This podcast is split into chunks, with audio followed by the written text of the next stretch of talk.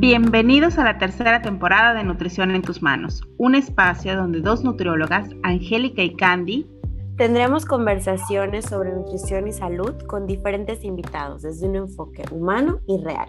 Comenzamos.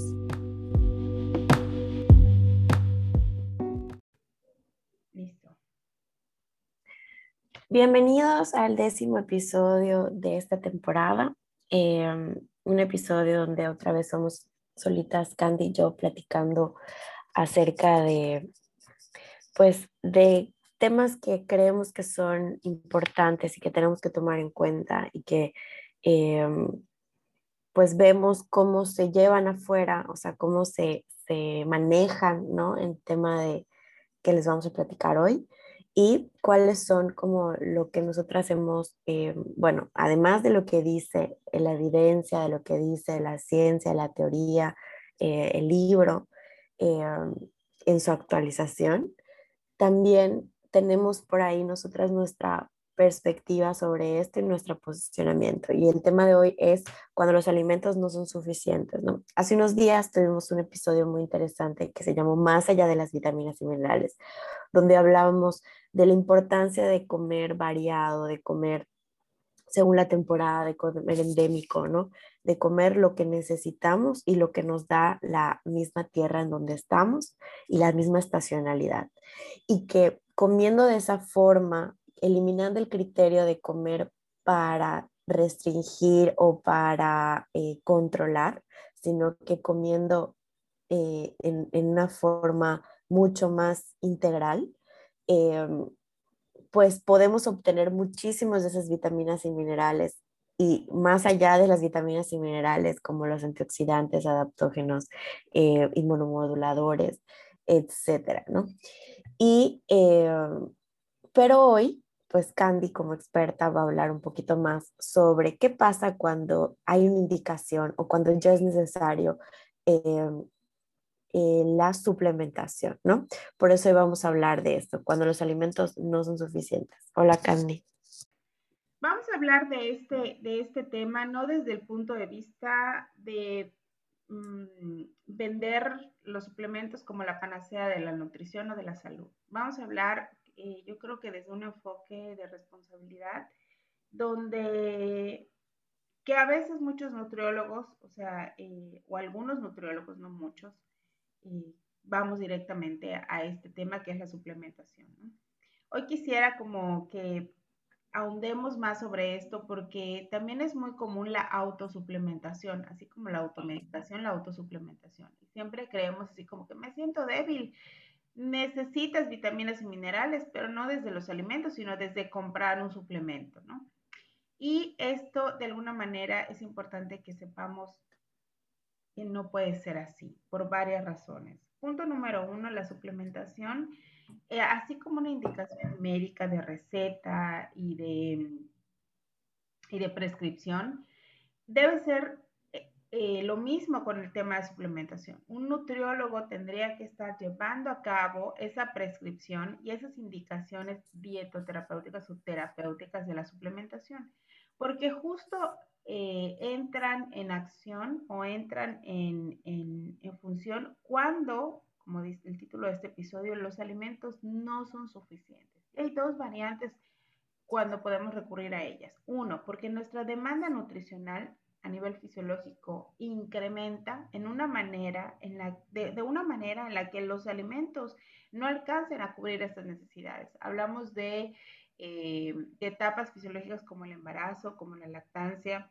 en algunos casos la adolescencia o cuando existen condiciones metabólicas eh, de estrés oxidativo crónico, donde necesitamos esta ayuda de estos suplementos o estos catalizadores eh, para poder ejercer las funciones básicas de nuestro cuerpo. Entonces, este, esas son las primeras cosas que tenemos que considerar para tomar en cuenta un suplementarlos o no suplementarlos. Mi cuerpo está demandando este suplemento en especial, ¿sí? Entonces es momento de recurrir con un especialista para que me dé la indicación de dosis, de tiempo y de eh, indicaciones de ingesta. Eh, bajo esa premisa, pues tenemos que eh, considerar justo estas condiciones, ¿no? La dosis tiene que estar indicada eh, claramente la dosificación de ese compuesto que vamos a tomar. Por ejemplo, no es lo mismo tomarnos vitamina C de un gramo que vitamina C de 250 miligramos o vitamina C de menos de 250 miligramos. Entonces ahí nosotros ser eh, personas conscientes de que la dosificación cuenta para la función terapéutica que estamos buscando. En casos, por ejemplo, de estrés crónico, de estrés oxidativo celular crónico, eh, la recomendación terapéutica es de un gramo de vitamina C, ¿no? En condiciones de, eh, de hígado graso puede ser hasta de 2 gramos de vitamina C. En condiciones normales, simplemente eh, contemplando de manera preventiva y cuando no tengamos un consumo de alimentos ricos en vitamina C, nuestro consumo a través de suplementos puede ser de 250 miligramos. Entonces, es muy importante saber que la dosis es relevante dentro de elegir o no tomar un suplemento y comprar qué tipo de suplemento, ¿no? Lo siguiente es saber por cuánto tiempo lo vamos a tomar. El ejemplo eh, que les comentaba eh, anteriormente de la vitamina C, en el caso de si queremos ya ver un resultado mayor, la podemos estar tomando por uno a dos meses, máximo tres meses. No porque vaya a ser este, la vitamina C tóxica arriba de los tres meses, sino porque nuestro cuerpo ya reguló de alguna manera las funciones de esta vitamina C a lo largo de ese tiempo. Entonces, no es necesario ya, teniendo una buena adaptación a los alimentos ricos en vitamina C, que la sigamos consumiendo. Lo mismo con el omega 3 o con otros tipos de suplementación. Ahora, ¿qué pasa con los multivitamínicos? Y yo siempre platico esto en las pláticas que damos en Ciane. Los multivitamínicos es el equivalente a poner ahí una mezcla de muchos eh, medicamentos por si los necesito, ¿no? O sea, tomarnos una pastilla que tenga analgésico, antiinflamatorio, este, eh, antibiótico, antiviral y demás, por si lo necesito. ¿Qué pasa? Que probablemente nuestro cuerpo no lo necesite y solo estemos eh, llevando a nuestro cuerpo pues a desecharlo, porque realmente esa es la función que tiene. Lo maravilloso de nuestro cuerpo, sobre todo con las vitaminas hidrosolubles, es que lo que no necesitamos lo va a desechar a través del riñón, a través de la orina. Cosa diferente con las vitaminas liposolubles como la vitamina A, la vitamina E, este, que son vitaminas liposolubles y que sí pueden generar un reservorio y pueden ser en algún punto eh, tóxicas para nuestro cuerpo, principalmente hepatotóxicas, porque se almacenan en la región del hígado y pueden generar daño a muy altas dosis, a muy largo tiempo. ¿okay? No quiere decir que si estás tomando un multivitamínico mañana te va a pasar. Mañana ya vas a tener daño. Estamos hablando de que sea un consumo frecuente de esta, de esta suplementación. Entonces, por eso no podemos tomarnos a la ligera este tipo de cosas. ¿Qué sí podemos hacer? Este, y pero es una práctica, perdón, pero es una práctica muy común y pasa desde los niños, ¿no? O sea, eh, que se ha transmitido de generación en generación. Eh, el pedirle al pediatra, el por favor dale vitaminas a mi hijo o a mi hija porque no come, ¿no? Cuando sabemos también que hay procesos eh, durante el crecimiento, las etapas de crecimiento de los niños que dejan de comer más, que comen menos, que vuelven a comer más, que tienen, o que ya comen según como ellos van, como su cuerpo va sintiendo su metabolismo, ¿no? O sea, si tuvieron un día mucho más ajetreado, posiblemente coman más, si tuvieron un día menos ajetreado, tal vez coman menos. Y el estarlos eh, vitaminando a través de suplementación, podemos ahí afectar algo en el tema de, intoxicación si no se hace de una forma responsable, ¿no? Eh, y lo mismo pasa con los adultos, ¿no? Tenemos que ser muy responsables con este tema.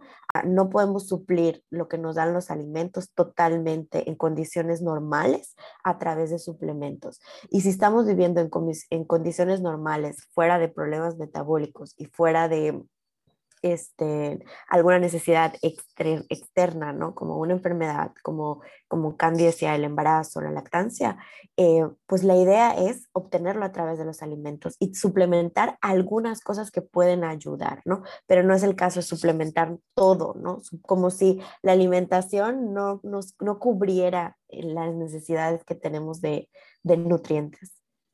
Sí, 100%. O sea, no, es un tema que tenemos que tomarnos en la ligera. En el caso de los niños, es muy común porque se vuelven muy, eh, en algunas etapas, como decía Angie, se vuelven un poco más selectivos alimentarios. Entonces, siempre van a recurrir o querer recurrir a alimentos que les proporcionen alta densidad energética porque además comen un poquito.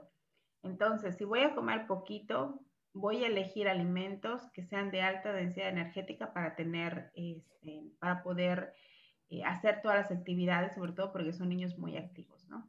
Entonces los papás generalmente dicen, es que no comen ni, ni frutas ni verduras porque son selectivos y por otro lado, pues sabemos las, las demandas nutricionales que sean para el crecimiento, pero Aún así, bajo estas condiciones, siempre es sumamente importante que vayan con un especialista para que evalúe y considere que sí es importante la suplementación, ¿no?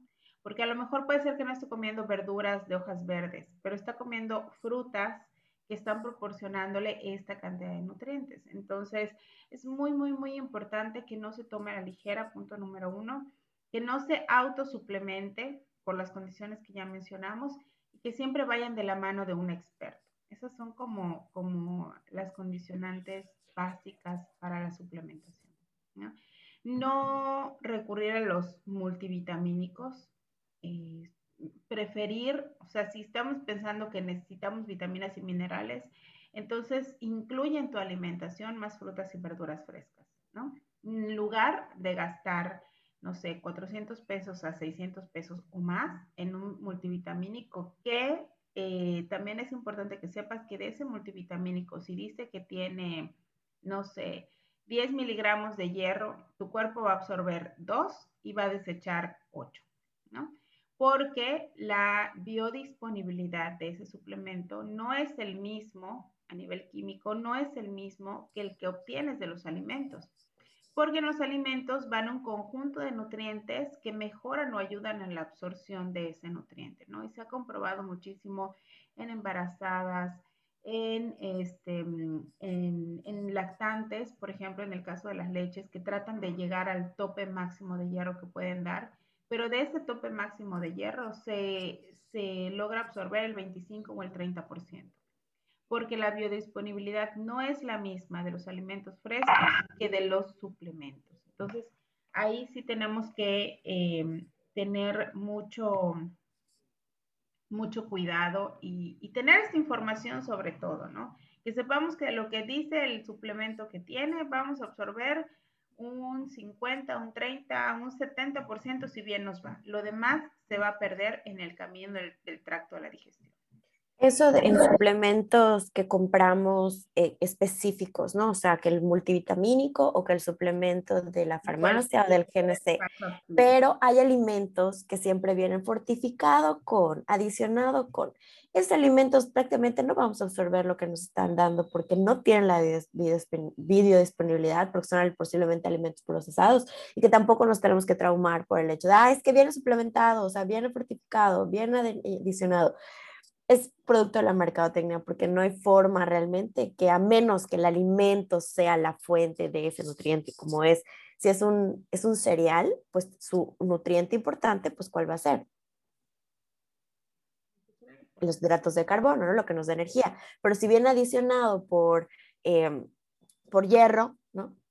Primero que nada, su adición es lo mínimo que necesita para poder decir que está adicionado con hierro o fortalecido con hierro y que su absorción pues no va a ser significativa ni importante.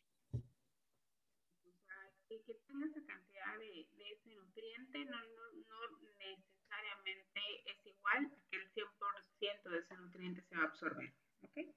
Y muchas veces fortifican porque quitan. O sea, si nosotros consumiéramos los granos integrales tal cual, tendríamos las vitaminas que se adicionan, porque lo que hace la industria alimentaria es quitar todo, o sea, deshacer el alimento como tal y luego adicionar, ¿no? Cuando realmente si lo consumieras en su estado natural, por ejemplo, en el caso de la avena, que lo comemos, eh, si lo comemos en hojuelas, estamos consumiendo todos los nutrientes que por default o por, o por de origen tiene la avena, ¿no? No necesitaría adicionarse con absolutamente nada más.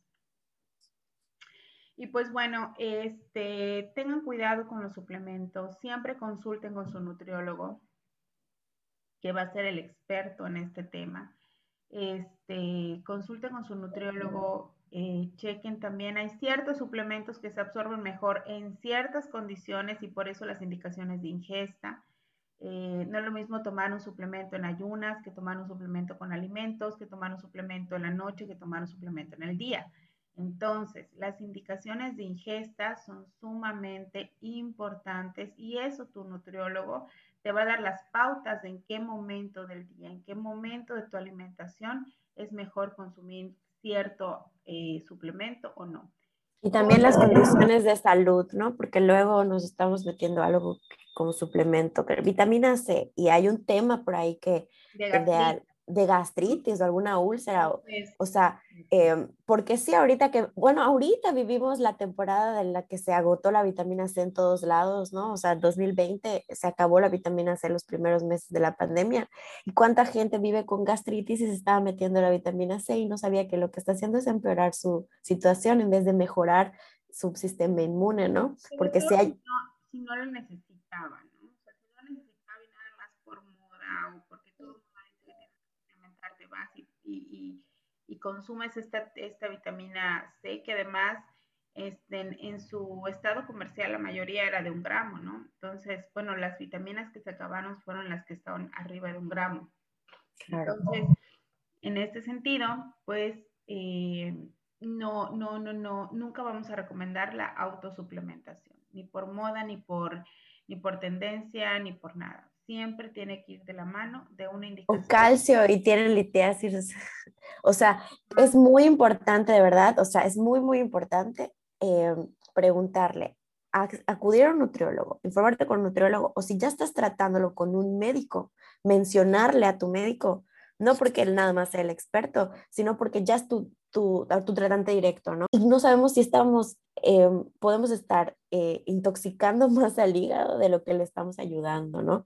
Y al no mencionárselo al médico, pues posiblemente el médico puede pensar o el nutriólogo puede pensar que no está funcionando el tratamiento cuando es algo más que estamos haciendo, que no está permitiendo la, la, este, el, el, el, la, mejora de un tratamiento, el pronóstico del tratamiento que se está dando, ¿no? Entonces, sí, nosotras los nutriólogos tenemos la, la preparación para eh, este, eh, dar la indicación terapéutica, pero si de inicio con el tratante que estoy es con el médico, le comento, ¿no? Oye, estoy haciendo esto. Eh, y, y, este, o sea, con el, el tratante que tengamos directo.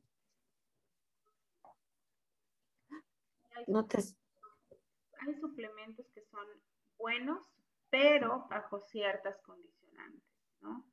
Este, no se automediquen, por favor, no se automediquen, pueden generar más daño que beneficio. No se autosuplementen, perdón, no se autosuplementen, podemos generar más daño que beneficio. Entonces, no, y tienes la razón, tampoco que, o sea, ya que estamos hablando por ahí de tomar cosas en capsulitas o en, con sus excipientes, pues tampoco se automedica, ¿no? Lo mismo pasa con los antibióticos, lo mismo pasa con los AINES, ¿no? Que por cualquier cosa le tomas un diclofenaco, una proxeno, y no sabemos el trabajo que le estamos dando a nuestro sistema, al, al, a nuestro, cómo metabolizamos todas las sustancias, y no sabemos qué afectado podemos tener el hígado, y además le estamos dando la sobrecarga de un medicamento. Claro. Y el objetivo principal de este episodio es tener conciencia, este, tener información que nos ayude a tomar siempre mejores decisiones con respecto a nuestra salud y pues promover el autocuidado. En general, eh, promover el autocuidado. Esperamos que esta información les haya servido, sea de utilidad para ustedes y nos vemos en el siguiente episodio. Gracias. No, no siempre más es más.